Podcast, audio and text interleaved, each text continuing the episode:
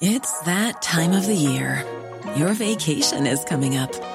You can already hear the beach waves, feel the warm breeze, relax, and think about work.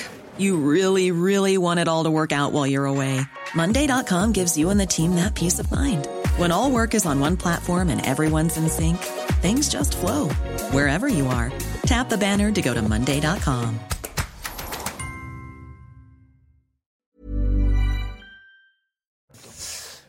Bonjour à tous et bienvenue ce matin à l'heure des pros. Si j'étais président de la République, comme dirait Gérard Lenormand, le Normand, euh, je proposerais un plan Marshall de l'éducation nationale. Dans ce monde où on ne croit plus en grand-chose, il y a un dernier truc sur lequel on pourrait tous tomber d'accord. L'instruction, la culture, le savoir combattent, freinent, détruisent la bêtise, la méchanceté, la malveillance.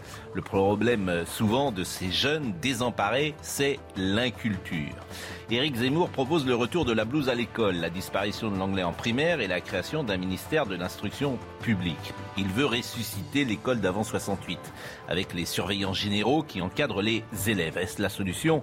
Je ne sais pas. En revanche, chacun constate qu'un élève bac plus 5 aujourd'hui maîtrise mal l'orthographe, ignore qu'Henri IV est le père de Louis XIII et ne connaît aucune fable de La Fontaine par cœur. Depuis 40 ans, le niveau baisse, la maison brûle et nous regardons ailleurs, comme dirait Jacques Chirac. Quelle réforme pour l'école? Ce devrait être l'enjeu numéro un de la campagne présidentielle.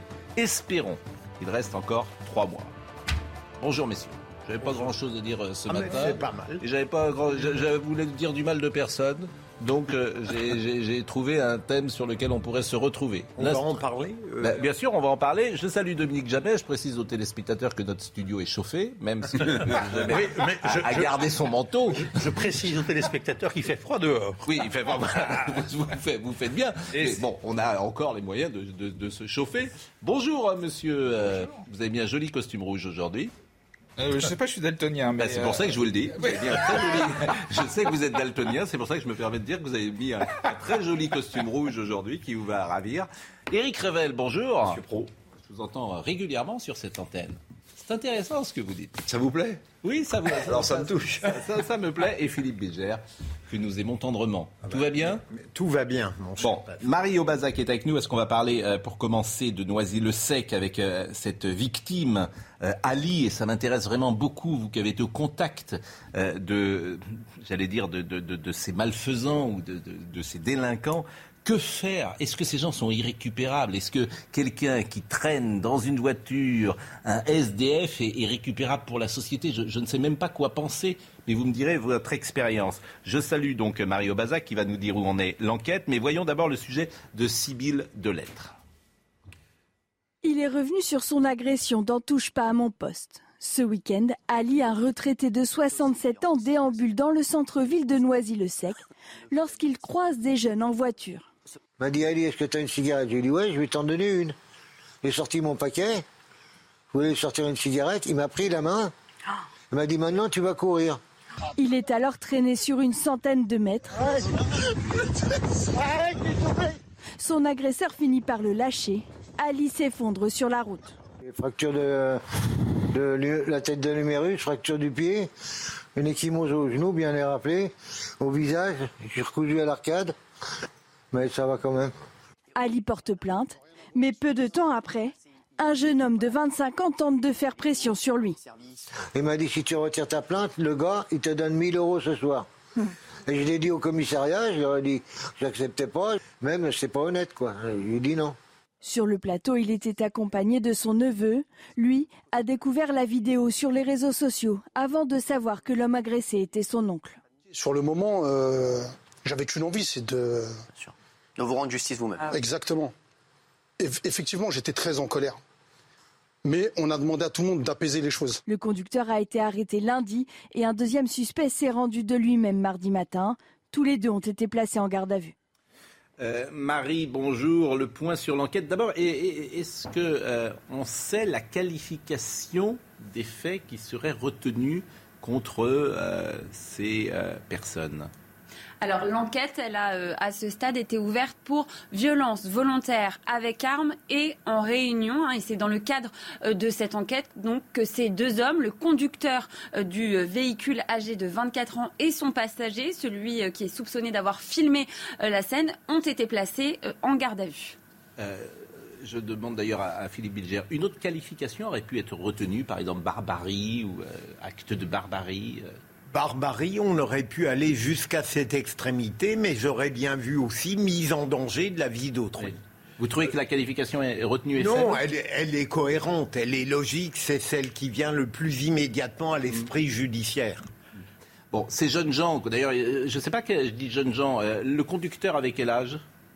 Alors 24 ans pour le conducteur, 23 ans pour le passager et tous les deux euh, sont connus défavorablement de la police et euh, de la justice euh, puisqu'ils ont été condamnés pour le conducteur déjà pour des faits de consommation de stupéfiants, infraction au code de la route et vol avec effraction et pour le passager, lui, il est sous le coup d'un sursis et d'une récidive pour violence avec vol en réunion. Ce qui est absolument incroyable, c'est que c'est le passager qui a filmé lui-même, donc le conducteur et cette scène, s'il ne les avait pas filmés, par exemple, il ne serait sans doute pas euh, en garde à vue aujourd'hui. Ça aurait été en tout cas plus difficile pour les policiers de, les retrouver. Euh, est-ce qu'on sait ce qui se dit euh, dans cette garde à vue, si j'ose dire, Mario Bazac? Est-ce que vous avez des informations qui ont pu fuiter? Alors peu d'informations ont fuité, mais on sait euh, tout de même que le conducteur hein, qui euh, s'est présenté en quelque sorte euh, de lui-même aux policiers avant d'être interpellé a fait plutôt amende odorable entre guillemets. Il a expliqué qu'il connaissait la victime, Ali en tout cas, qu'il la connaissait de vue, ce qu'a confirmé la victime. On ne sait pas par contre ce qu'a dit pour l'instant le passager qui est soupçonné d'avoir filmé la scène et de l'avoir diffusée. Lui aussi, il s'était présenté euh, de lui-même euh, tôt euh, hier matin. Et on sait en parallèle que les deux hommes vont certainement être déférés et présentés à un juge d'instruction dans la journée en vue d'une éventuelle mise en examen. Qu'est-ce qu'ils risquent alors ils risquent, ça il faudra voir quels sont les chefs qui sont retenus au moment de leur mise en examen, mais pour des violences volontaires en réunion par exemple, on risque jusqu'à 5 ans de prison, 75 000 euros d'amende. Euh, merci euh, Mario Bazac. Vous dites d'ailleurs qu'ils se sont présentés euh, eux-mêmes. Quoi. Le conducteur s'est présenté de lui-même. Et hier, Mathieu Vallet disait qu'il s'est présenté de lui-même parce qu'il savait qu'il était recherché et qu'il allait être interpellé très rapidement. Euh, je ne sais pas si vous confirmez cette euh, euh, information ou pas. Oui, oui, tout à fait. En fait, ce qui s'est passé, c'est que cet homme, le conducteur de la vidéo, il faisait l'objet de menaces sur les réseaux sociaux, puisque cette vidéo de l'agression a été virale en quelques heures. Hein. Elle était partout, notamment sur Twitter, mais aussi sur Telegram et Snapchat. Et de nombreux internautes étaient choqués, ont d'ailleurs signalé cette vidéo à la plateforme spéciale Pharos. C'est d'ailleurs grâce à ces signalements qu'une enquête a été ouverte. Et donc, cet homme, il se savait menacé, il se avait recherché. Les policiers s'étaient présentés à son domicile, il ne s'y trouvait pas, mais avait conseillé à sa sœur de lui dire de se présenter de lui-même au commissariat, ce qu'il a fait quelques heures plus tard, à 17h lundi, alors que les faits ont eu lieu dimanche matin. Une dernière chose, et on va réécouter Ali, qui était hier euh, chez Cyril Hanouna, c'était un témoignage poignant. On dit que Ali, euh, qui est donc la victime, est un SDF. Est-ce qu'on a des informations plus précises là-dessus? Non, alors rien de plus euh, précis. Effectivement, au départ, on nous a présenté cet homme comme étant un SDF et désormais, on parle plutôt euh, d'un retraité euh, qui est âgé de 68 ans et qui s'est vu prescrire, il faut le rappeler, 45 jours d'ITT. Hein. Il souffre de multiples échymoses après sa chute, après cette agression que vous avez pu voir. Merci beaucoup à Maria Aubazac pour toutes ces informations. Je vous propose d'écouter une nouvelle fois Ali sur le déroulement de cette scène m'a dit Ali, est-ce que tu as une cigarette? J'ai dit ouais, je vais t'en donner une. J'ai sorti mon paquet, je voulais sortir une cigarette, il m'a pris la main, il m'a dit maintenant tu vas courir. Il a accéléré avec la voiture sur 100 mètres. Je lui ai dit lâche-moi, lâche-moi, je vais tomber. Au bout de 100 mètres, il m'a lâché, je me suis écrasé la tête sur le macadam. Et euh, diverses contusions et des fractures après. Des fractures de, de, la tête de l'humérus, fracture du pied, une échymose au genou, bien les rappeler, au visage, j'ai recousu à l'arcade. Les mains euh, vont traîner sur le sol aussi, la main droite. Mais ça va quand même. Qu'est-ce qu'il faut faire? Alors, trois choses rapides de mon point de vue. D'abord, euh, il est incroyable de voir à quel point il y a une diversification de la délinquance et de la criminalité. Il faut aller inventer tout de même ce genre d'odieuse attitude. Moi, je n'en ai jamais connu telle. Il est vrai qu'aux assises, on avait peu de chance d'en avoir. Mais donc, il faut bien voir que l'inventivité euh, délictuelle et criminelle, tous les jours, va nous offrir des choses qui sortiront d'une méchanceté que jusqu'alors, on croyait impossible. Deuxième point, j'entends le passé judiciaire de ces deux transgresseurs. Euh, je regrette encore plus que les peines planchées aient été supprimées de manière aberrante. Et troisième élément, euh, pourquoi ouvrir une information? On a là deux personnes qui ont commis des actes graves. Euh, il n'y a pas d'incertitude sur leur imputabilité. Je ne sais pas, bien sûr, il y a des examens médicaux à faire, mais devant de tels actes, il est fondamental de donner la certitude aux citoyens qu'il y a une efficacité rapide, on les fait passer en procédure rapide et on les condamne à la hauteur de ce que leurs actes méritent. Que l'information interdit la comparution immédiate, c'est ce que vous ah dites oui, elle va prendre du temps et c'est pas, de mon point de vue évidemment. Mais qui décide de ça? C'est le procureur. Et pourquoi, à votre avis, il le fait? Ben, parce que parfois, il y a, même quand techniquement ça n'est pas nécessaire, quand il y a eu un émoi public, souvent une sorte de frilosité procédurale fait qu'on veut ouvrir une information. Alors, euh, on fait de la politique. Pas vraiment, Pascal, ça n'est pas absurde. Il pourra probablement justifier l'ouverture d'une information. Mais qu'est-ce qu'on fait pour, euh, cette, euh, pour cet agresseur? Qu'est-ce, Comment dire, le sentiment, l'intuition que j'ai et, c'est que c'est quelqu'un d'irrécupérable. Qu'est-ce qu'on fait avec quelqu'un qui est capable de faire ça? Quelle sera sa vie future? Comment il va évoluer dans la société? Dominique Jamais, je ne sais pas si vous avez un, comment dire, un avis là-dessus. Moi, je me dis, mais comment Qu'est-ce qu'on fait de ces gens-là? Écoutez, euh, je ne suis pas tout à fait d'accord avec Philippe Bilger sur un point important. Euh, vous dites quelque chose d'inédit dans nos annales criminelles. Mais c'est un genre de jeu qui est vieux comme l'humanité. C'est un jeu de barbares.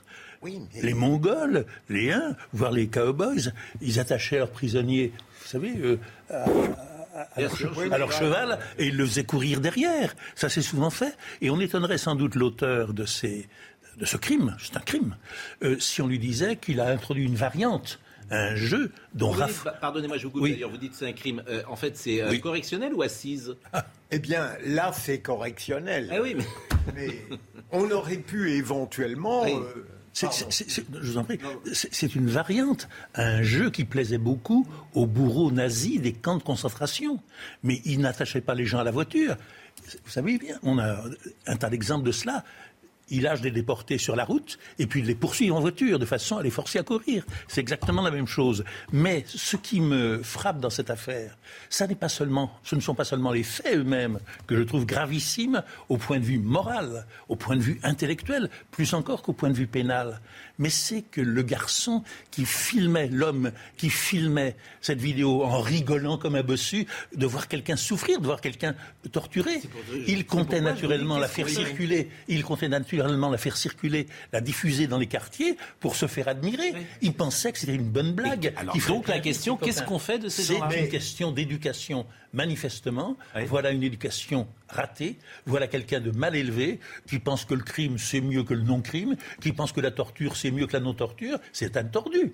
C'est un fou. Oui, mais il faut le, il faut, il faut le, il faut le condamner et idéalement essayer de le rééduquer s'il est temps. Mais, euh, c'est impossible de. oui, mais, mais, mais euh, je ne pas répondre à cette question. Vous avez raison, Dominique. Il y a un sadisme qui s'invente et qui se filme. Mais je suis même pas sûr que ce soit un sadisme. Je crois que ah, c'est une bêtise. Ah non, non. En fait, j'ai pas, j'ai pas la clé. Vous avez, vous avez, vous avez vu, la, vous avez vu la vidéo. Vous Ce qui fait le rigoler, ce qui le fait rigoler, ce sont les souffrances, ce sont les plaintes, ce sont les gémissements de sa victime. Oui, c'est un sadique. Oui, sauf euh, que euh, je ne suis même pas sûr qu'il se rende compte de ce qu'il fait. Hmm. Ah, si vous me permettez. Mais je, suis d'accord. Alors que le sadique sait ce qu'il fait. et qu'il en prend du plaisir. Je ne suis pas un spécialiste des sadiques, bien évidemment.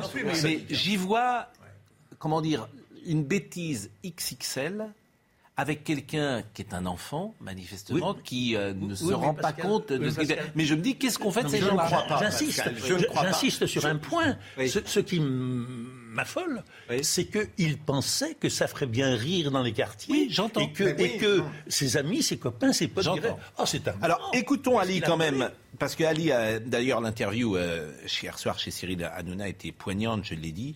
Euh, Ali, quand même, a donné des nouvelles, euh, de ses nouvelles, et ça va mieux, mais vous allez écouter quand même euh, ses souffrances. Ça va un peu mieux quand même. Vous êtes J'ai pris des abîmé quand même, hein. médicaments, je suis soigné, je peux me reposer de temps en temps, ça, ça me fait du bien. Vous êtes abîmé quand même. Hein. Ah oui, oui, j'ai fracture de, la tête de l'humérus, fracture du pied, une échymose au genou, bien les rappeler, au visage, j'ai recousu à l'arcade. Les mains euh, vont traîner sur le sol aussi, la main droite. Mais ça va quand même. Ça pour rien. Tout ça de manière gratuite. Alors, il a rappelé sa journée de dimanche, euh, Ali. Écoutons-le une nouvelle fois. Ben voilà, il était... je me suis levé ce matin-là, dimanche euh, 9 janvier, Oui. à 7h15. J'ai eu l'autobus à 7h25. Je suis arrivé à la plage Jeanne d'Arc à 7h30. Le temps de marcher jusqu'à jusqu'à vers la pyramide, il devait être 7h40, 7h45.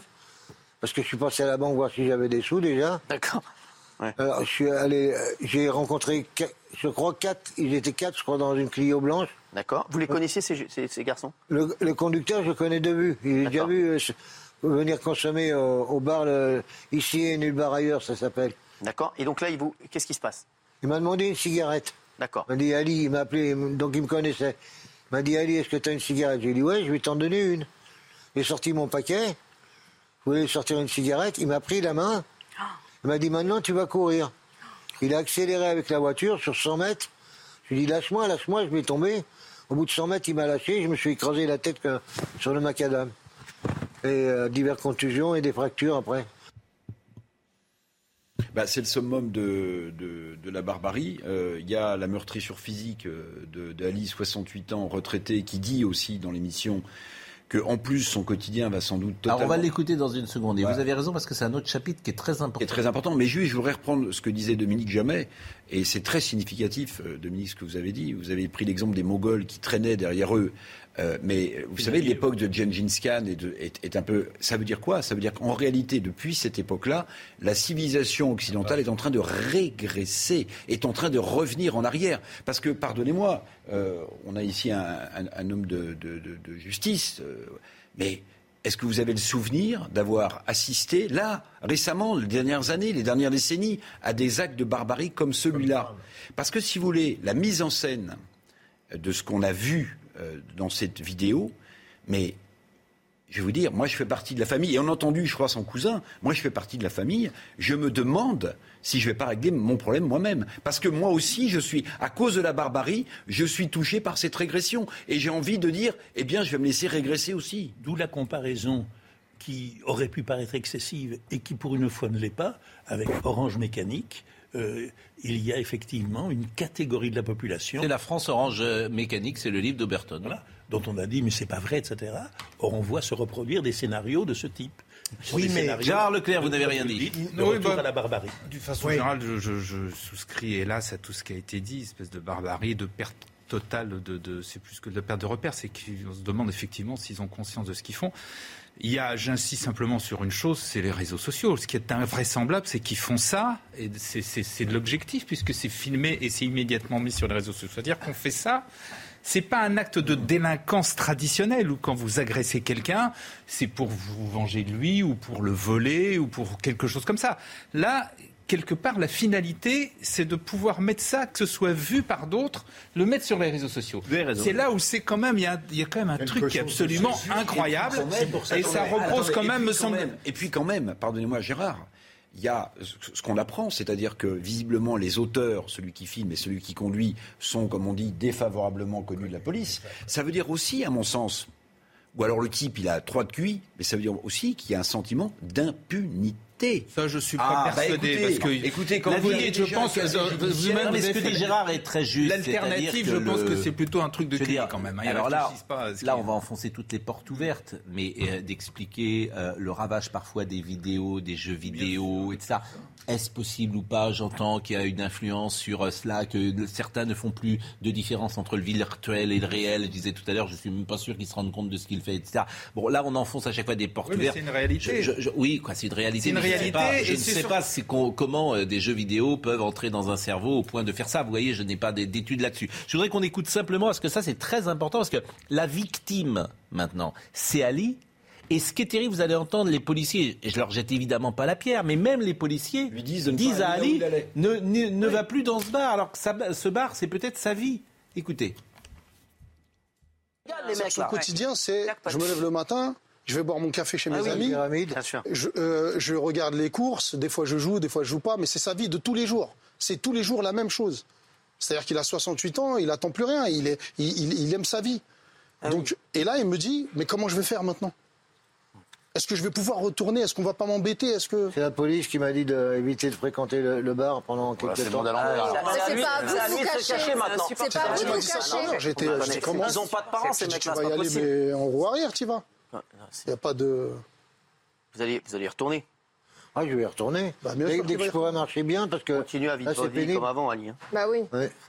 Donc c'est ça qui est terrible, c'est que lui est la première victime, parce qu'en plus, on découvre tout un écosystème où des gens sont venus lui proposer de l'argent pour qu'il retire sa plainte. Donc il y a de la, une pression sur lui. C'est ce une qui se conscience absolue. voilà, et, Ça c'est- a été fait. et ce qui se passe, ce qui se passe dans ces quartiers-là est juste terrifiant.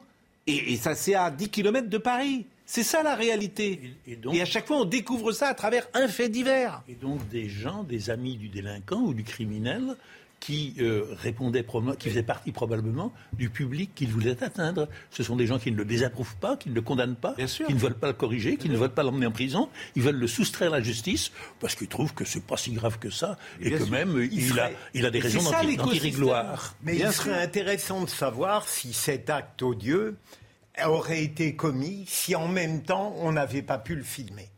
C'est ça. C'est le- ce que disait Gérard, et là, c'est Oui. une bonne question. Je voudrais juste qu'on écoute, parce que ça répond, après je vous donne la parole, euh, Eric, Euh, justement, le, comment dire, le, le- le- le- l'oncle le- de, de- de Ali, qui est, qui est là, euh, dit, j'ai, j'ai eu, le neveu plus exactement, j'ai eu envie de me faire justice moi-même. Écoutons-le. Je suis mitigé, je suis entre la tristesse et la colère. Ah, c'est ça. Premier abord, euh, je revenais de Lyon, j'avais été voir euh, Paris Saint-Germain.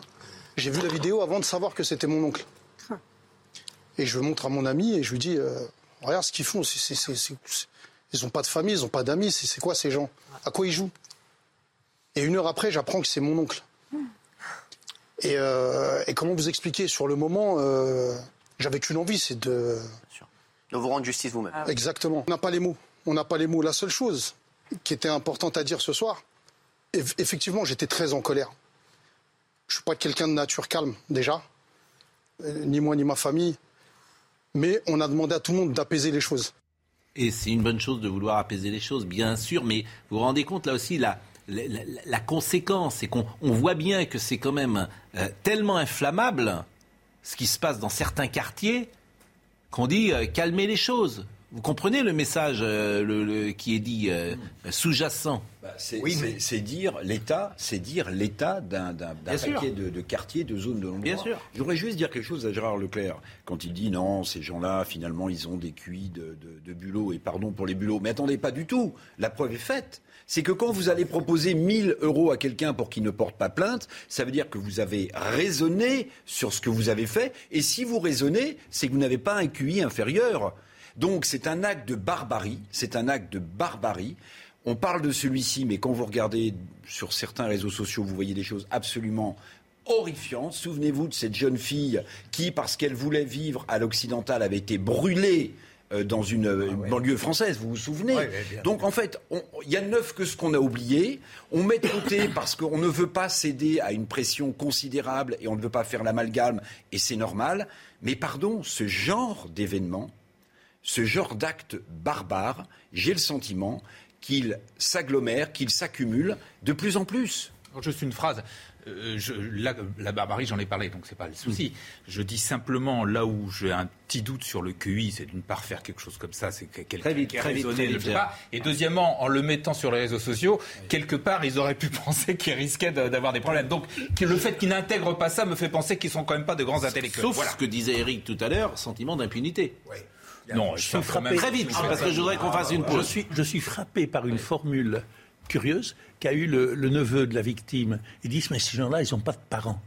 Et il a tout dit, a tout euh, à sa manière, c'est-à-dire qu'ils n'ont pas effectivement de parents, de repères, de directeurs de conscience, d'éducateurs qui leur ont inspiré la différence entre le bien, la différence entre le bien et le mal, qui leur ont, euh, qui leur ont donné une conscience. Oui, mais le bien et le mal, je veux dire, ça a été caricaturé. Si vous parlez du bien et du mal, vous entrez sur des sujets qui sont caricaturés. La, la religion, la famille. Pascal, très vite, l'indignation d'aujourd'hui, je ne voudrais pas qu'elle soit séparée de la répression par un trop long espace. C'est ça. Et c'est ce que vous avez dit tout à l'heure. On va marquer une pause euh, pour rebondir à, à, ce que disait Dominique Jamais. J'ai un mot d'Aldo Naouri, qui est un psy très connu et qui expliquait le malaise parfois des quartiers et des banlieues par une, une euh, explication simple l'absence de père. Et peut le rejoindre là-dessus. On marque une pause et euh, on va euh, être avec Loïc Hervé dans une seconde, qui est sénateur Union centriste de Haute-Savoie. Vous êtes avec nous, monsieur? Bon, Oh là là Bonjour. Bonjour, monsieur Hervé. Vous allez bien? Je vais très bien et vous, Pascal? Ah, ben, Très bien. Vous avez fâché le ministre Véran, mais qui est un peu susceptible, le ministre Véran, euh, au Sénat. Il n'aime pas parfois qu'on lui dise la vérité. Et, et, et, et ce n'est pas fini, si vous me permettez, parce que cette vérité, elle est en marche. Euh, à tout de suite. Rendez-vous avec Jean-Marc Morandini dans Morandini Live, du lundi au vendredi, de 10h30 à midi. Nous allons ouvrir euh, le dossier Covid. Et je rappelle qu'on est avec euh, le sénateur euh, de l'Union centriste de Haute-Savoie, M. Hervé. Mais avant cela, je suis aussi avec Florian Tardif. Cette bataille des chiffres est en fait insupportable, puisqu'on nous explique que 80% des gens qui sont en réanimation sont des gens non vaccinés. Bon, alors est-ce que c'est vrai ou pas? Ma question, elle est d'une simplicité biblique. Bonjour Florian Tardif. Bonjour Pascal. Dites-nous tout. Et dites-nous votre source également. Alors la source euh, à laquelle je vais faire référence dans, un instant me provient euh, du ministère des Solidarités et de la Santé, plus précisément euh, de l'adresse, c'est la direction de la recherche qui concerne les études, les évaluations et, et les statistiques en France, et plus précisément tout ce qui concerne bien évidemment le secteur médical. Entre le 29 novembre et le 26 décembre, le nombre de personnes en France hospitalisées en soins critiques, on va le voir par rapport à, la couverture vaccinale de la population, on atteint 56% donc de personnes hospitalisées en soins critiques qui ne sont pas vaccinées, 2% qui sont partiellement vaccinées, donc qui ont reçu au moins une dose, 36% de personnes qui ont été vaccinées complètement et 6% de personnes qui ont été vaccinées avec une dose de rappel. Donc on voit que euh, ce chiffre de 80% est inexact. Bon, alors il le dit et ça pose un problème parce que quand un ministre de la Santé dit des choses inexactes, on se dit pourquoi le dit-il et c'est euh, évidemment euh, propice à toutes les interprétations. Alors restez avec nous évidemment, Florian. Je voudrais qu'on écoute Loïc Hervé hier au Sénat avant de lui donner la parole, puisque Monsieur Hervé, vous avez pris la parole devant Olivier Véran hier.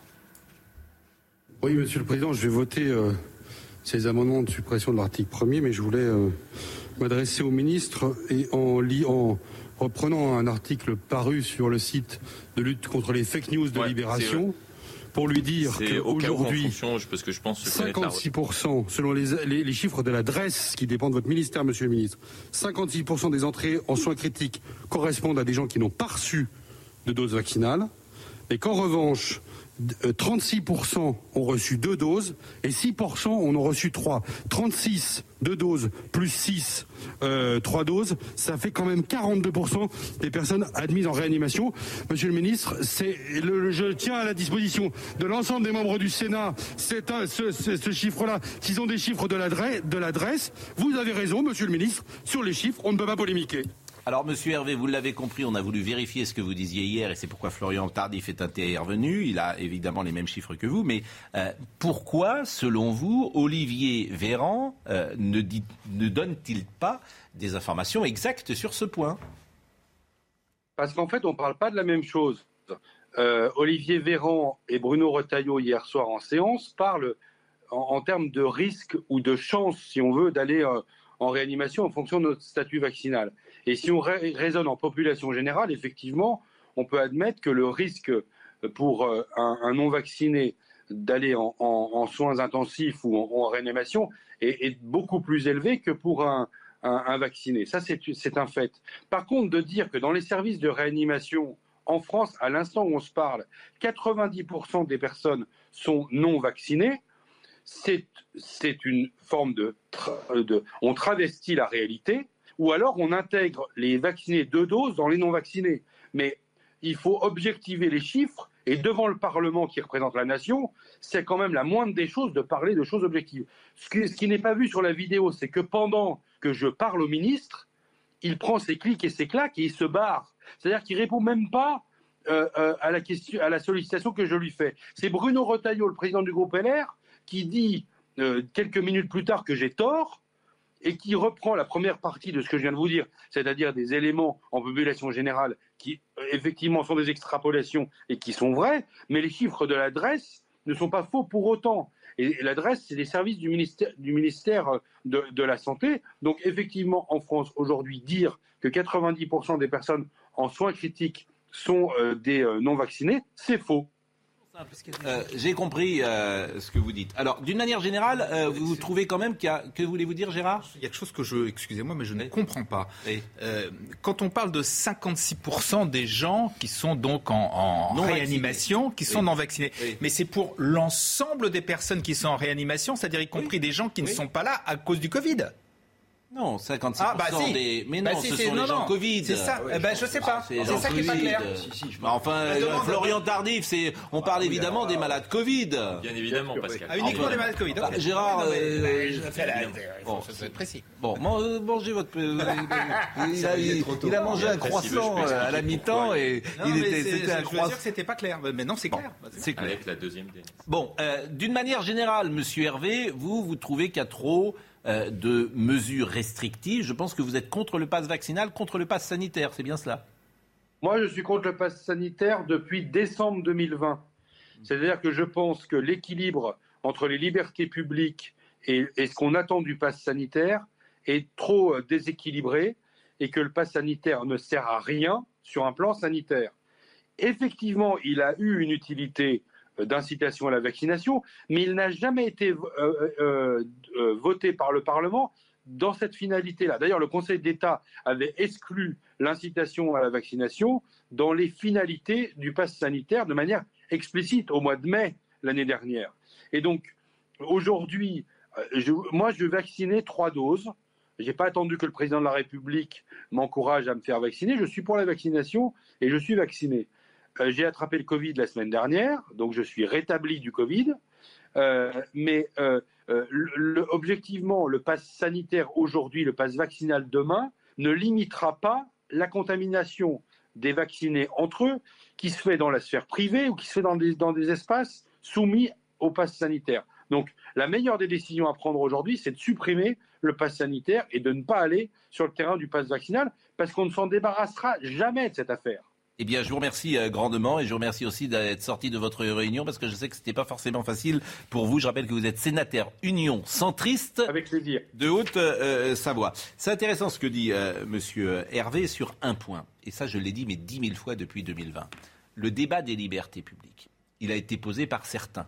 Il a été posé par euh, André Comte-Sponville, par BHL, par quelques intellectuels, quelques littéraires, etc. Il n'a jamais pris dans l'opinion publique. Jamais il n'a pris.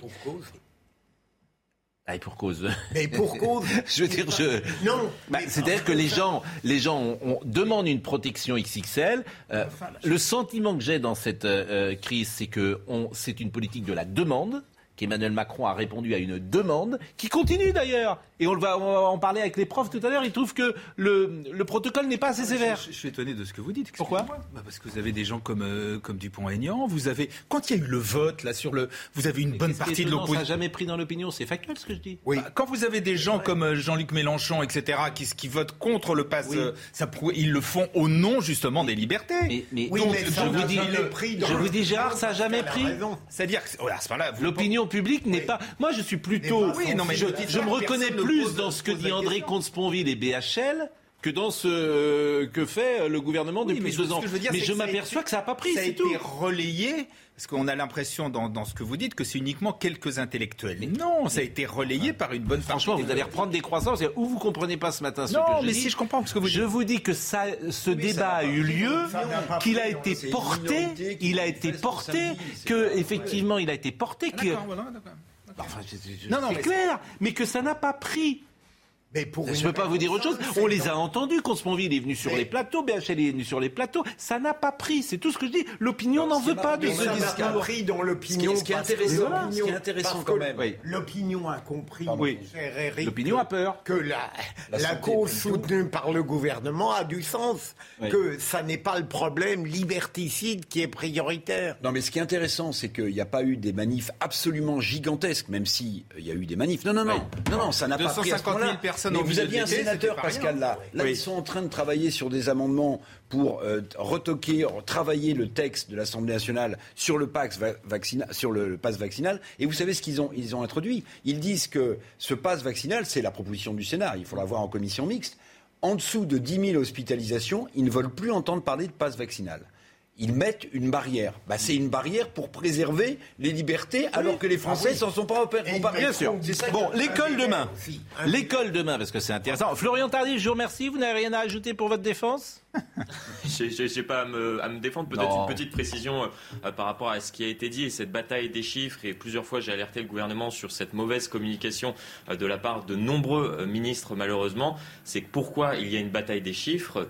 Il y a la réalité, donc les personnes qui sont en soins euh, critiques, et après il y a le rapport entre non vaccinés et vaccinés au sein de la population plus Oui, globalement. C'est-à-dire que les non vaccinés, ils représentent 8% à peu Eh près de la population actuellement, sûr, et sûr. 56% des non vaccinés. C'est cela qu'il faut dire, et c'est cela qu'on souhaiterait entendre de la part des différents ministres Bien du gouvernement. évidemment. Il y a beaucoup de gens qui s'inquiètent sur le vaccin qu'aurait pris Gérard Leclerc. Est-ce Moderna, Pfizer ou autre Beaucoup de témoignages de gens qui sont inquiets. Ils sont inquiets pour, euh, pour vous ce matin. Dominique Jamais. Brièvement, Oui. je voudrais revenir au point de départ. Si le vaccin était inefficace, il devrait y avoir, à l'heure actuelle, 90% de vaccinés en soins critiques et 10% de non vaccinés, correspondant à ce qui se passe dans la population. Là, on dit 56% de non vaccinés et je ne sais plus combien, euh, 30, euh, 36% de vaccinés, euh, desquels il faut soustraire naturellement tous les gens qui avaient des fausses, faux passes sanitaires, qui sont non vaccinés, qui se font passer pour vaccinés. Bon. Donc, au lieu que ce soit un rapport 90-10, c'est un rapport 60% de non vaccinés et 40% de, euh, de vaccinés. Donc, il y a 10 fois moins de vaccinés en soins critiques que par rapport à, la- à leur poids dans la population. Ça devrait régler le problème pour les gens raisonnables. Bonne remarque. J'ai dit que vous nous apporteriez beaucoup dans, ces- dans nos discussions et vous le prouvez à chaque fois. L'école, demain, parce que je vous disais que l'école, c'est alors c'est extraordinaire, parce que les syndicats, eux, ils trouvent que c'est pas assez euh, euh, contraignant, le protocole. Donc en attendant, qui trinque Les parents, d'une certaine manière. Les parents se préparent. Vous voyez le sujet de Jeanne Cancard. Merci Florian Tardif.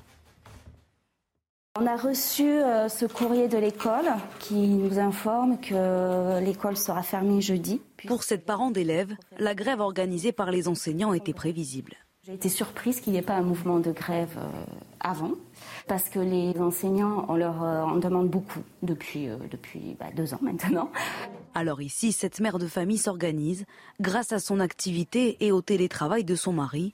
Arthur, 9 ans, pourra rester à la maison avec déjà un programme en tête. Je joue au jeu Ah, oh, pas que, pas que. Et je vais faire mes devoirs. À quelques mètres de là, devant l'école primaire d'Arthur, les autres parents tentent eux aussi de trouver des solutions. Mon mari est en télétravail, sinon je sollicite la nounou. Voilà. Jeudi, je suis en télétravail, donc bah, je vais les garder avec moi. J'espère que, qu'ils seront sages, hein, mais de toute façon, on n'a pas le choix, donc euh, voilà. Pour une journée, ça va. C'est pas trop, euh, trop, trop contraignant. Des parents d'élèves plutôt compréhensifs face aux revendications des enseignants. Là, on arrive à une situation où on ne peut plus rien, euh, plus rien gérer en fait en termes d'apprentissage. Euh, on attend encore les masques, on attend encore euh, les capteurs de CO2, etc. Tout ce qui a été promis. Euh, au bout de deux ans, on n'a toujours pas. Et s'ils ne sont toujours pas entendus, ces enseignants comptent bien renouveler la grève durant le mois de janvier. Est-ce que les profs ont raison? Moi, j'étais pas d'accord à ce que vous avez dit à l'instant, Pascal. Euh, avant le sujet, vous avez dit les, les profs sont en colère parce qu'ils veulent un protocole renforcé. À mon avis, c'est C'est pas. le sentiment que j'ai. Non, enfin, quand on les écoute, c'est pas ça le sujet. C'est que ils, ils ont des protocoles qui changent euh, les suivant euh, les journées, auxquels on comprend pas grand-chose. Un Jean Castex, et non pas Castet, hein, Jean Castex, qui est, qui est monté au créneau pour repréciser un protocole que Blanquer avait euh, mis différemment en place quelques jours avant. Donc en réalité, je pense, la colère des profs, elle, elle est, elle, elle- elle marche pour une raison très simple, c'est qu'ils ne comprennent plus rien et surtout il n'y a ils pas que disent- ça. Non, non, ils veulent- ils veulent que les classes ferment pour un attendez, cas contact, hein. Attendez, et surtout, et surtout, moi je fais un parallèle avec l'hôpital public. Euh, embolie euh, des hôpitaux, trop d'hospitalisation, des lits en moins, on l'a dit, mais à l'éducation nationale, qu'est-ce qu'ils réclament depuis euh, deux ans? Ils réclament euh, des extracteurs de CO2. Ils sont tous vaccinés, les Non, profs. non, c'est pas ça, c'est pas ça. Je veux dire, que- mais non, mais moment- si vous aviez davantage, si peut-être le gouvernement avait investi davantage dans les classes, peut-être qu'il n'y aurait pas besoin de protocole aussi compliqué à mettre en place, Pascal. Non. Ah bah, franchement, je, il y a là où vous avez raison et je crois que tout le monde est commencez d'accord. Le premier non, si vous dites, protocole. là, vous Bah, avez raison. Oui, bah oui, parce que j'ai toujours des- j'essaie d'avoir des Il positions équilibrées. Mais non, pas du tout. Là où vous avez raison, c'est que le premier protocole, les deux mêmes premiers protocoles tels qu'ils ont été mis en place, étaient beaucoup trop compliqués. Ah bon, Là-dessus, tout le monde est d'accord. En plus, ça a été fait de façon tardive.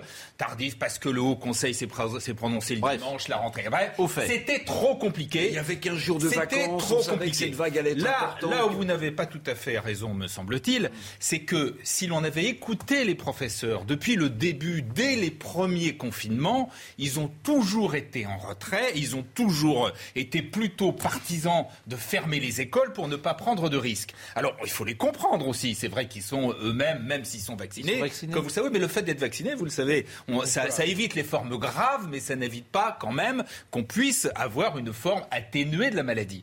Mais si on avait écouté les professeurs, on aurait La fermé les majorité à moins de 50 ans. Enfin, Mais peu ça- importe. Moi, je, je vous renvoie aux positions des enseignants qui par ailleurs ont beaucoup de mérite, tout ce que vous voulez, mais d'une façon générale, ils n'étaient pas tout à fait, souvent, ils n'étaient pas pour l'ouverture des écoles. Jamais. C'était plus simple pour eux qu'on ferme. Or, l'essentiel... Oui, oui, oui, j'ai compris. Et donc, Dominique Jamais. l'essentiel, c'est que Oui, c'est c'est de ne pas fermer les écoles. Oui, bah, je Voilà. suis- bah, d'accord, mais pas pour eux. Écoutez, euh, on, on est au confluent, à la convergence de logiques différentes.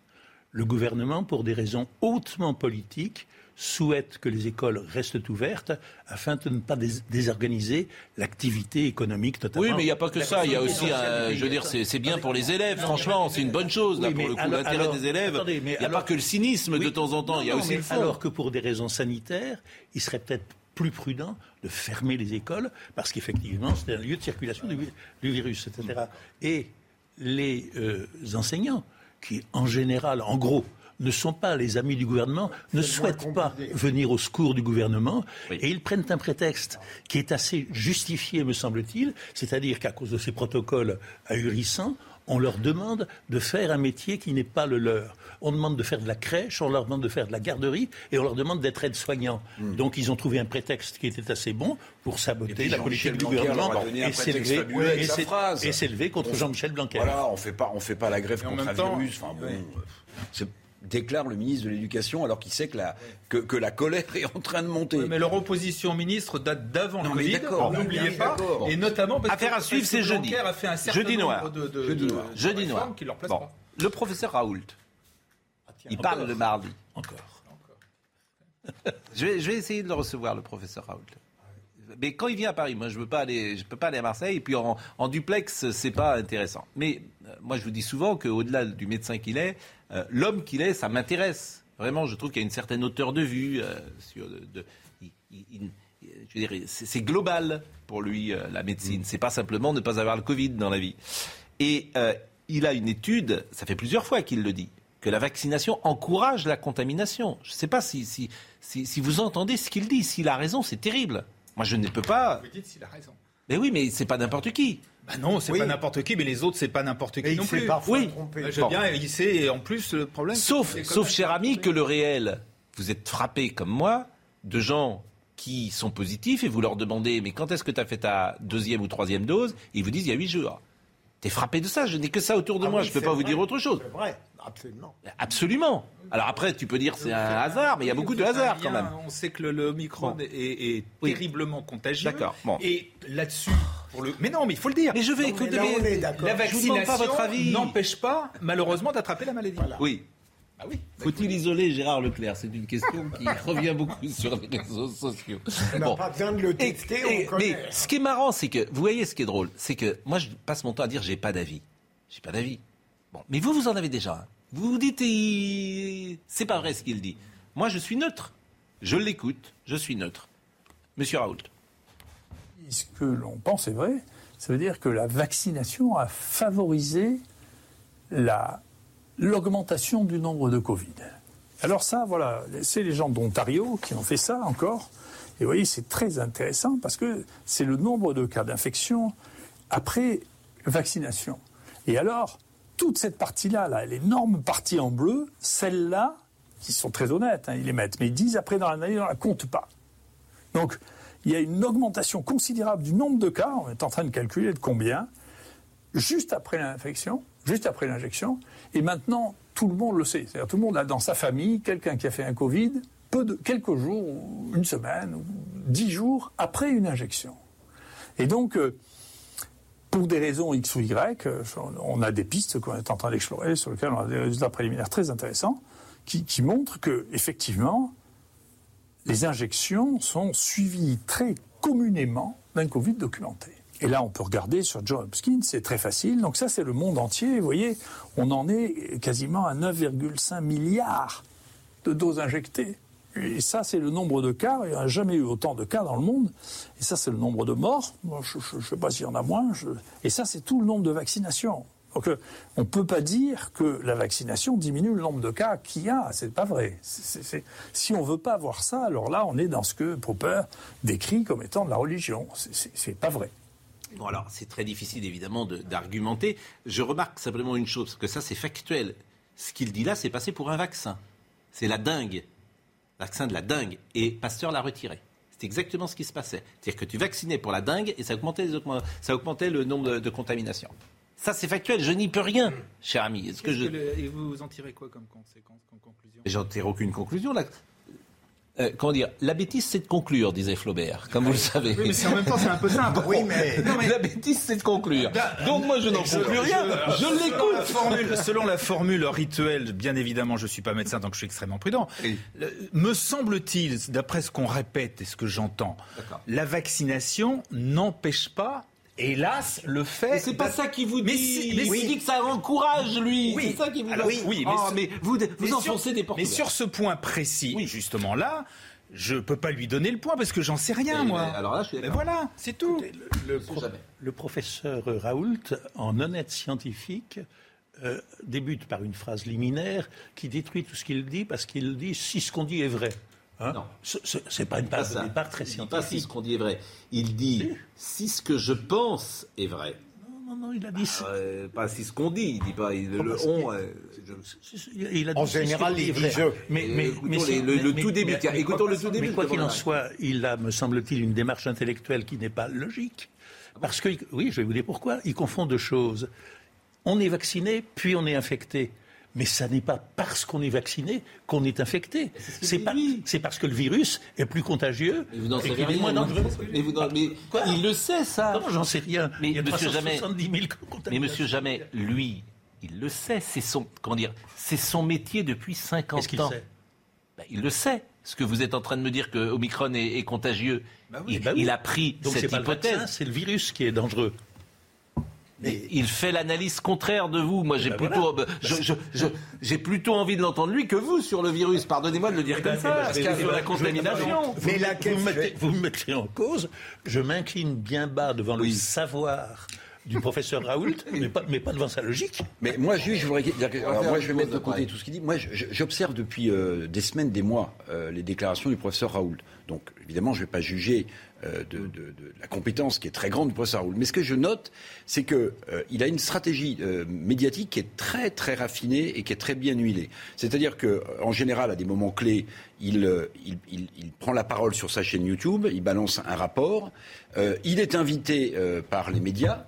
Euh, il s'exprime. Et ce qui, est, ce qui est très paradoxal, c'est que à chaque fois qu'un journaliste, et on verra, euh, mon cher Pascal, quand il va être là, euh, il est capable de dire non mais attendez, vous y connaissez rien, taisez-vous, etc. qu'il connaît rien. Ok, mais il adore, il adore les médias, il adore. Donc en fait, sa stratégie de com, ah si si si si, ah mais moi ça me marque. Ah ben ah ben si, c'est intéressant, c'est intéressant. Le personnage est intéressant. Il a Oui, tout compris à la Ah, la communication de crise.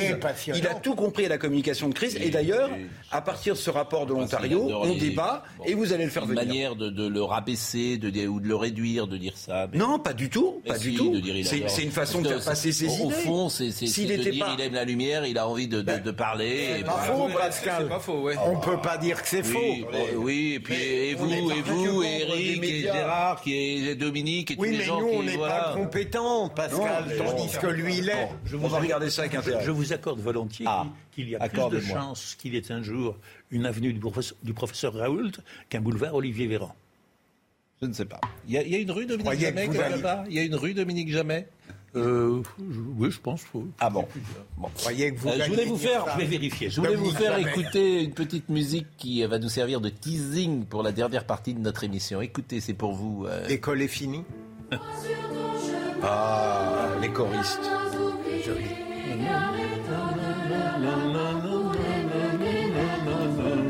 Éric Zemmour ressuscite.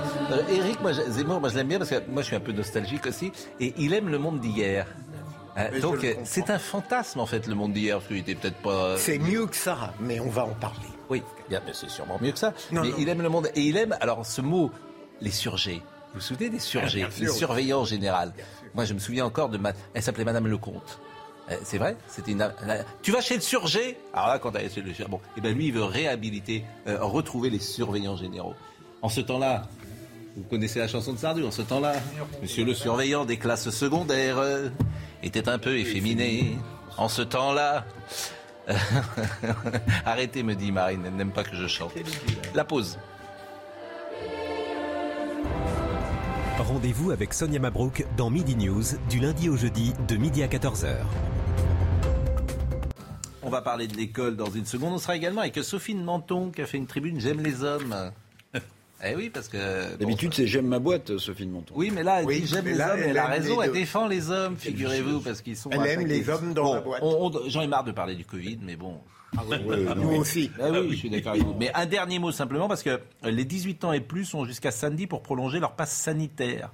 Passer cette date dans, cette, euh, dans une semaine, euh, euh, s'ils ne se conforment pas à un rappel vaccinal, leur certificat expirera.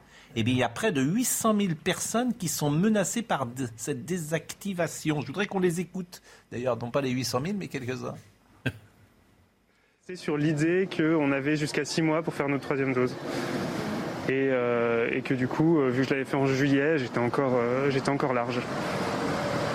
Donc je, vais, je vais devoir euh, prendre mon mal en patience pendant deux semaines. Ils ont changé un petit peu les directives, donc on est un petit peu perdu dans tout ça. Et oui, on va se retrouver à pas pouvoir sortir de chez nous, quoi. Pas aller au café, pas aller au bar, pas aller au restaurant, donc euh, au cinéma, n'importe où, quoi, maintenant, vu que c'est obligé. Je vais faire 100, c'est-à-dire que euh, moi je pars dans l'idée qu'on ne va pas vivre avec un pass vaccinal toute la vie. Euh, je ne sais pas combien de temps ça va durer. Maintenant, euh, je vais attendre. Euh, Tant pis, j'aurai plus de restaurant, plus de cinéma, plus rien, plus de vie sociale. Parce que moi, je, je suis désolé, mais pour moi, c'est une atteinte à la liberté.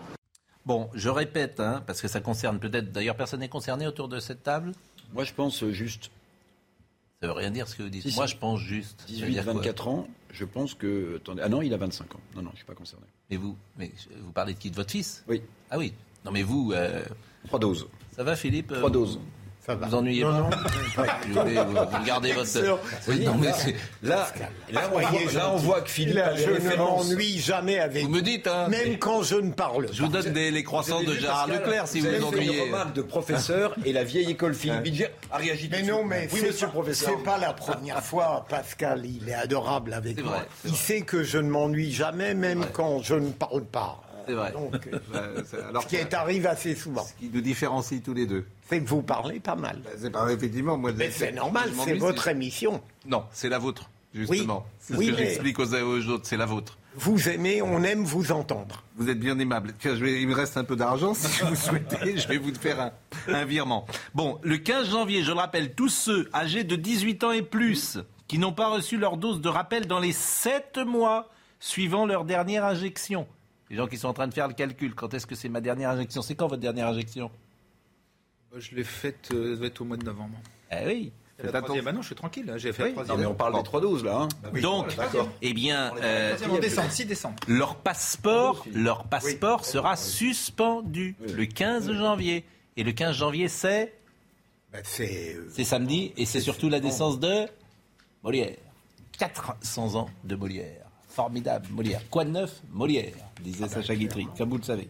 Euh, et alors, non, non, c'est pas un grand événement, c'est dommage, d'ailleurs, on sera pas à l'antenne, mais franchement, Molière, par exemple, il n'est pas au Panthéon. Valérie Pécresse a demandé qu'il soit au Panthéon, mais on pourrait plus en parler, Molière, parce que s'il y a quelqu'un qui est à la fois accessible, facile, qui a mis des archétypes qui traversent les siècles, des histoires absolument formidables, etc., euh, et qui fait rire. Il n'y a euh, rien dans- à retirer. Il n'y a rien, c'est magnifique. Il, il est au Panthéon tous les jours, oui. dans la mesure où il est l'homme de théâtre le plus joué dans le monde entier. Ah bon? Oui. Molière, c'est l'homme de théâtre Oui, le plus joué Shakespeare. devant Shakespeare. Shakespeare. Que Shakespeare. Cela, cela m'a étonné. C'est ce que j'ai entendu l'autre jour, je veux bien le croire. C'est étonnant, mais il paraît que c'est vrai. Et Michel Boujda euh, reprend la VAR euh, samedi, Oui, d'ailleurs, oui, oui, euh, formidable. Il Alors, n'ira pas au Panthéon puisque tout le monde le souhaite et il le mérite. c'est une forme de panthéon d'être joué tous les jours. Ah non, on Mais- s'en fiche pas. Non, on s'en Ce fiche serait Mais- formidable. euh, ce serait symbolique, c'est une plaque, puisque les, les cendres Oui, de Molière, c'est on ne sait pas où elles sont. Mais ce serait Premier mais si elles sont en Père Lachaise Non, jamais de la vie.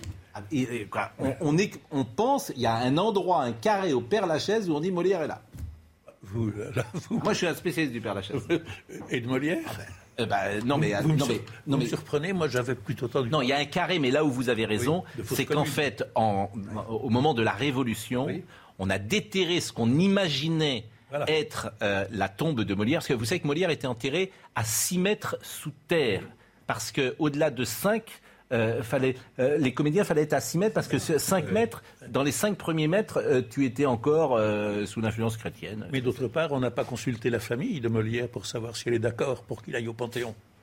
Oui. Hein mais tout, c'est formel. tout ce qu'on dit sur Molière, Alors qu'on a globalement, consulté est- la famille de Joséphine Baker, Oui. Molière. Hein je ne crois pas. le grand je, fait- le vois pas. Je le vois pas au Panthéon. C'est pas son genre. le grand spécialiste Ah oui, Georges mais- Forestier qu'on avait euh, reçu ici. On va pas entasser au, au Panthéon des, des tas de gens qui n'ont aucune envie de gens. Paul Valéry, il aime mieux être à 7 que- qu'au Panthéon. D'accord. C'est mortel, le Mais Panthéon. C'est froid, le Panthéon. C'est Je suis tellement représentatif de tout ce qu'on est. Mais, mais, mais, mais Oui, le, mais mais. Panthéon était réservé, en Les principe, choristes. dans son principe, aux hommes qui avaient un rapport avec le public, avec le service public, avec la gloire de la France. Molière, c'est autre chose. La littérature, ça mène pas au Panthéon. D'accord.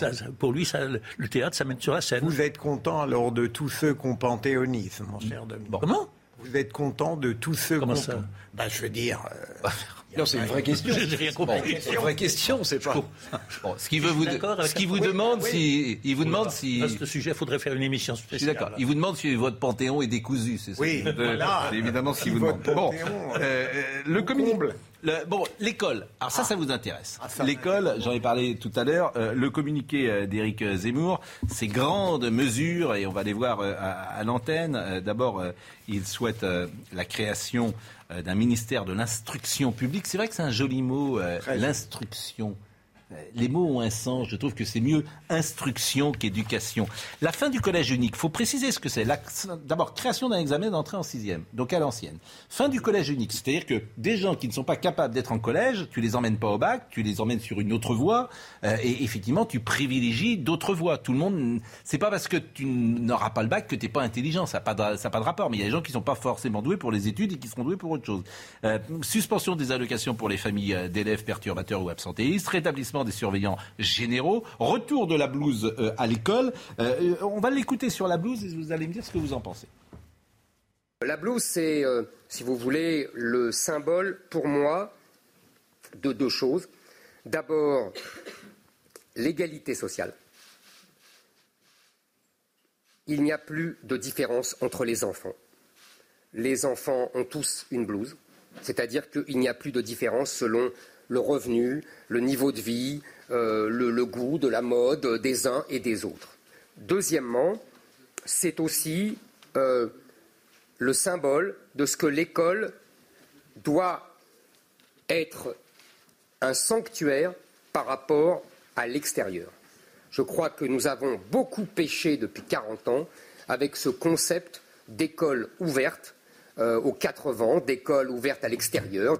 Je fais juste une petite parenthèse. En fait, je ne le savais pas, mais euh, le Panthéon, c'est un temple laïque. Euh, c'est l'enfant euh, de la République et il n'y a personne avant 1789. Bien sûr, puisqu'il a été construit dans les dernières années du Oui, règne de Louis XVI. Il avait été construit comme une église. Comme une église, Ouais, mais il n'y a personne d'avant. c'est ce que. euh, alors, faudrait le vérifier. Non, non, non, non, évidemment, mais euh, Ah, il n'y a personne d'avant 1789. Donc, par définition, Molière est d'avant 1789. Non, mais c'est intéressant parce que Sur le fronton de quand. Valérie Pécresse, par exemple, demande à ce que Molière soit au Panthéon, c'est une forme d'inculture. Pas- C'est pas gentil ce que je dis là pour elle, mais c'est une forme de méconnaissance de l'histoire de la République et du Panthéon. Et c'est très intéressant qu'elle le dise d'ailleurs, parce que euh, sans doute qu'un autre dirigeant d'une autre époque ne l'aurait pas dit. Bon, euh, la blouse.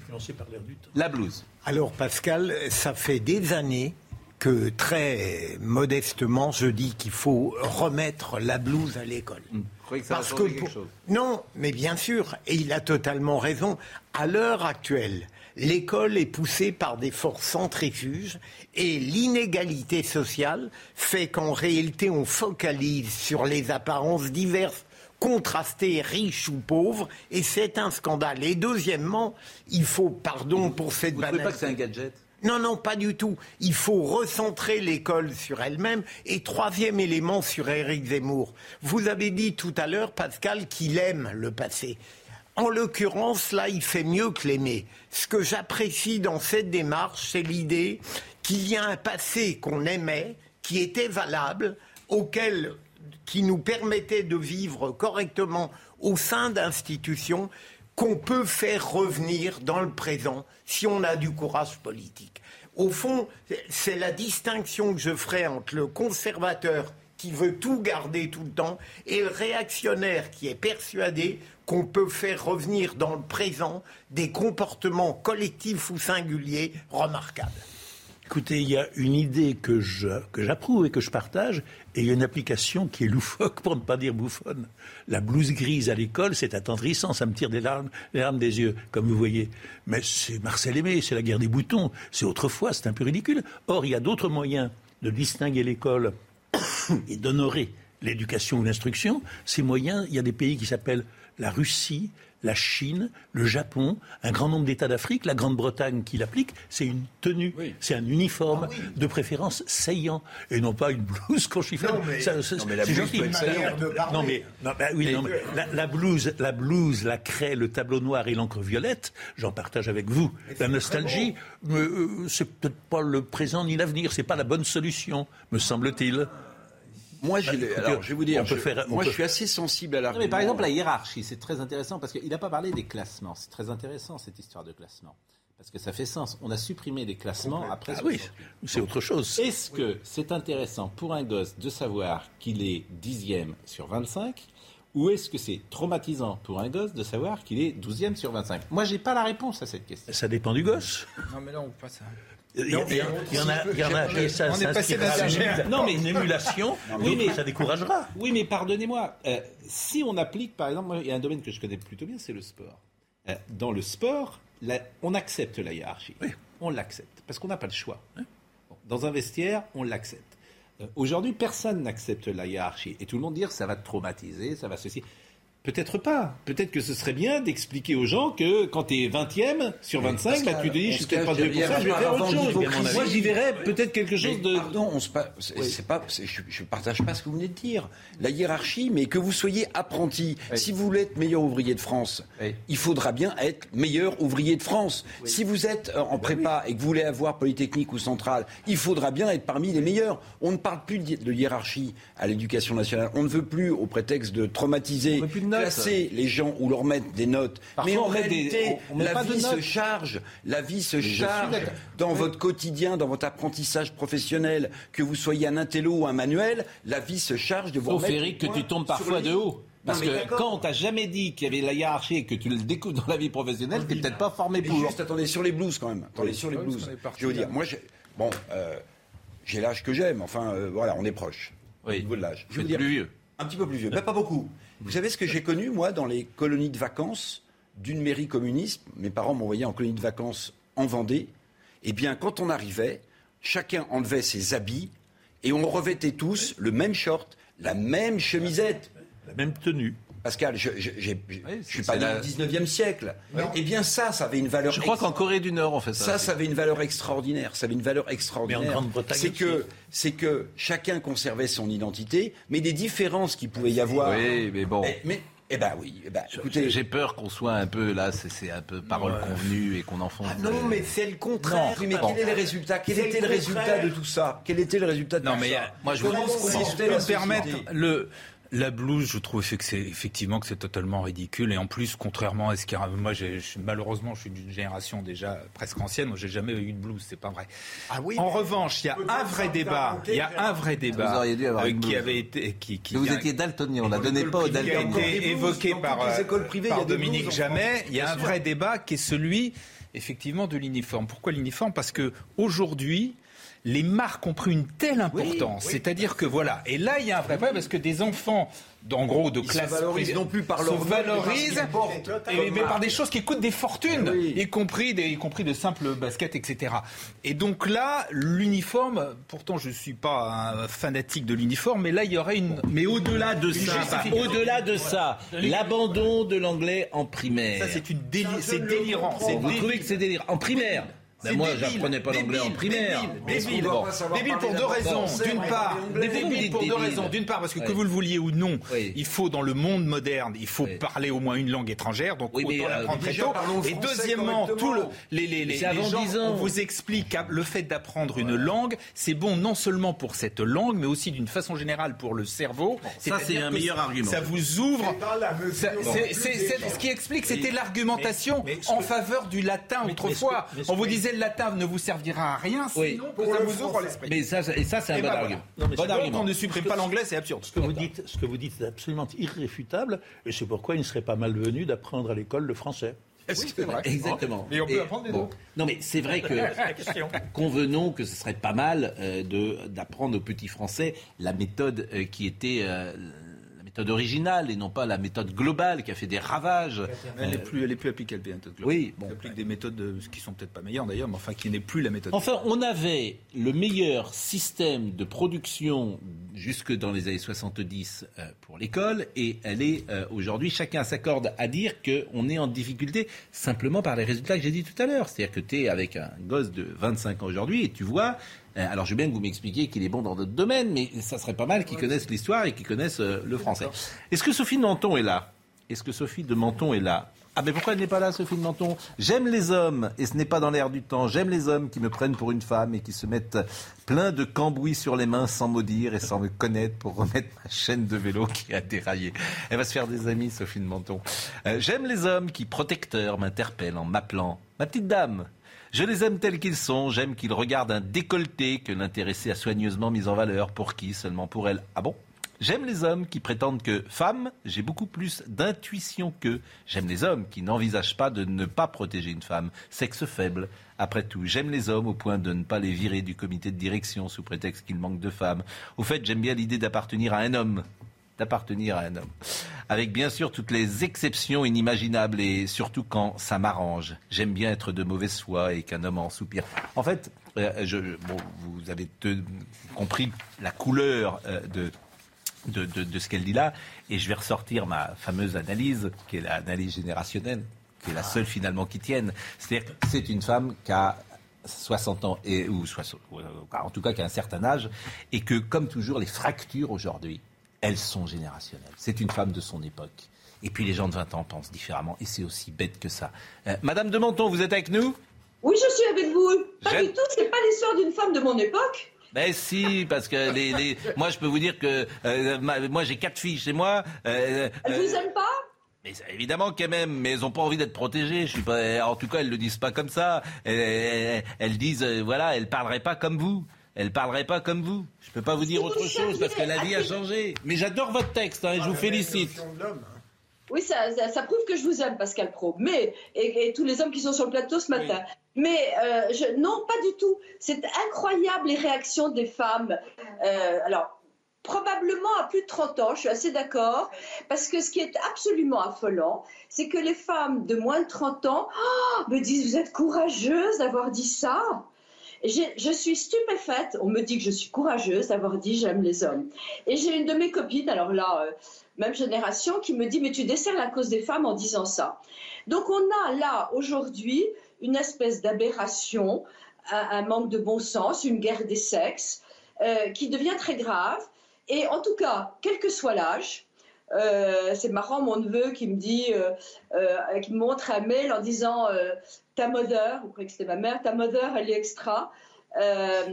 Parce que il y a d'abord, de la part des hommes, jeunes ou vieux, le sentiment d'être un peu des salauds.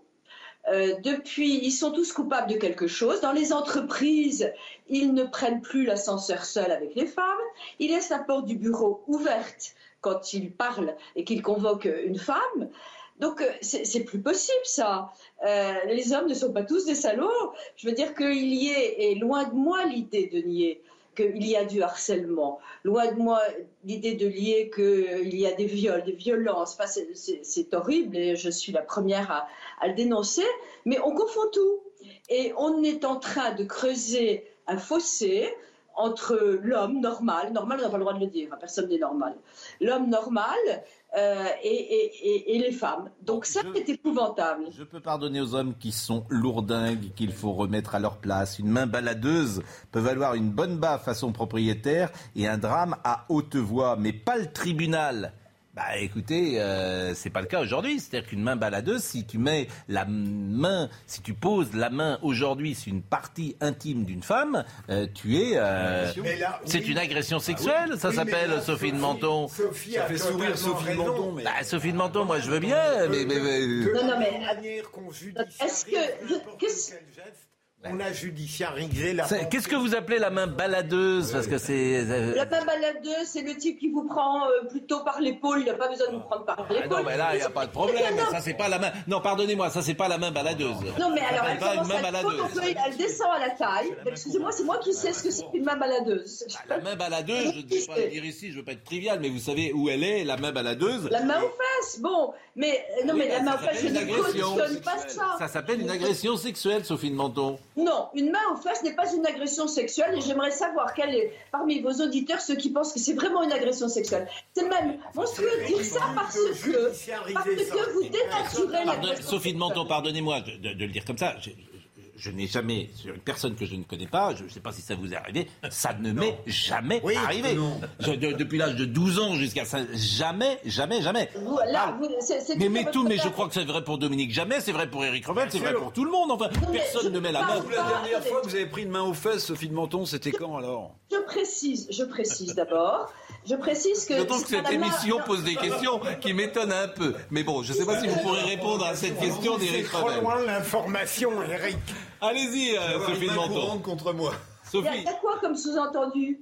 Non, mais il vous a demandé quand, euh, Ah oui, quand parce est-ce que la vous avez dernière fois demandé- que. Oui, alors il y a que quoi c'est comme pas grave, sous-entendu? ça Que vous que c'est ça? Non, ça vous est arrivé souvent? Sans rien dire? Si vous me laissez répondre, je vais le faire. Oui. D'abord, je n'ai jamais parlé des gens que vous ne connaissez pas, parce qu'effectivement, c'est tout à fait différent. Là, je dis j'aime les hommes, les hommes qu'on connaît. Les hommes que vous ne connaissez pas, c'est juste monstrueux, c'est le métro, c'est là, là, là, c'est vraiment insupportable. dont on parle. C'est Bah, Si eux, ils vous Ça fait, connaissent. par- ça fait partie des droits Non, des maris. non, non, c'est pas possible. Oui, non, mais que ce- si c'est votre mari, votre amant, il n'y a pas de souci. Mais si. Il n'y a pas euh, que des maris et des amants dans la vie.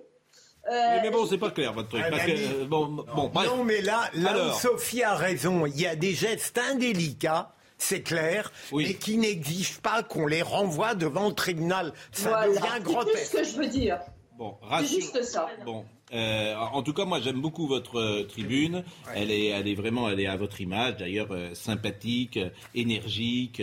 euh, je veux dire, euh, y, y a une volonté euh, de, de- de- de faire passer ses idées. J'aime être élégante, m'habiller pour plaire aux hommes et pour me plaire à moi aussi. La séduction est un mode de relation exquis. Ne sommes-nous pas le pays de l'amour courtois, du romantisme et de l'élégance?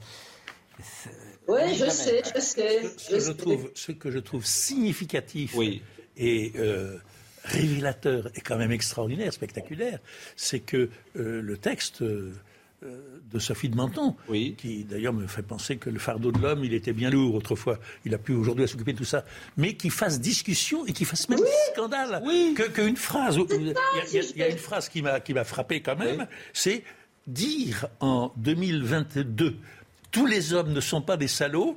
Oh, quelle audace, quel courage, etc. Ça en dit long sur le point où la réputation des Et hommes surtout, est je tombée. rêve d'appartenir Et, euh, à un homme. Et un, et un débat, un débat, s'il n'a pas déjà eu lieu entre Sandrine Rousseau et Sophie de Menton, s'impose évidemment. Ah bah je suis d'accord avec vous. Confronté, Ah c'est bah de là. vision, Parce que, de- ah c'est oui. vision de l'humanité. Elle a raison. Vous, vous êtes avec un homme reconstruit dans la, dans la vie privée, euh, chère Sophie de Menton? Mais absolument. Euh, Non, non, mais il est très très construit. Il est un peu trop construit d'ailleurs. Ah bon?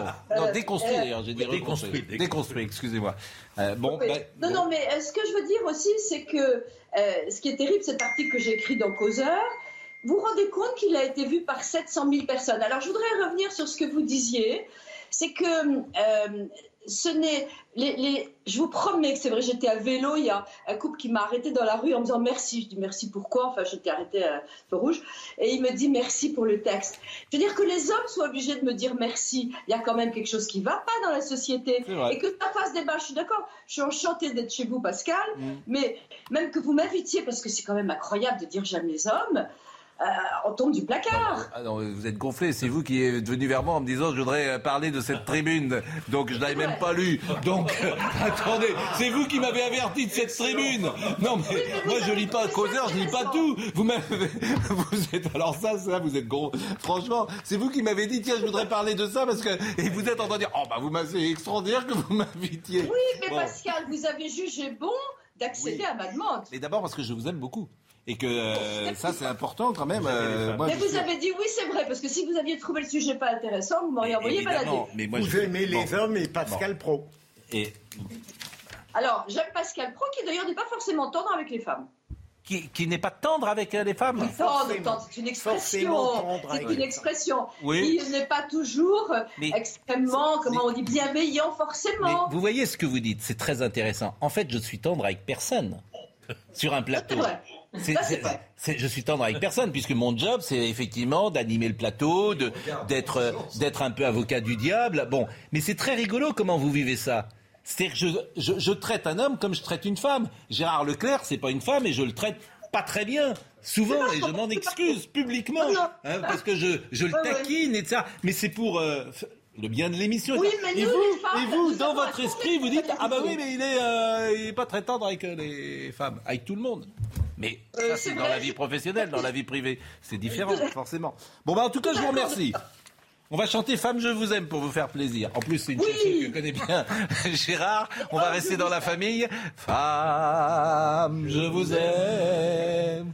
Femme. Qui est-ce qui a écrit cette chanson C'est de- Dabadi. C'est Dabadi. Et euh, musique, c'est euh, Julien Ah, Julien Clerc. C'est une des chansons les plus emblématiques de euh, Julien Clerc. Qu'on salue d'ailleurs s'il nous regarde. Il vous regarde votre frère ou pas? Ah, ouais. C'est vrai? Oh, dites donc, il doit pas être content contre moi alors. Il doit dire de temps en temps, euh, Pascal, il est, hein, il est, il est taquin. Voilà. Alors, on sent qu'il en dit plus. On sent qu'il en dit On plus. sent, on sent qu'il en dit. Bon, mais merci Sophie. Merci, Pascal. Merci et bonne, bonne année à vous. euh, amour, gloire, beauté euh, et beaucoup d'hommes, je ne sais pas, non euh, Ou peu Ou toujours le même Autant qu'il en faut. Ah, donc il y a, y a une petite, il y a, il y a- il y a- il y a quelque chose.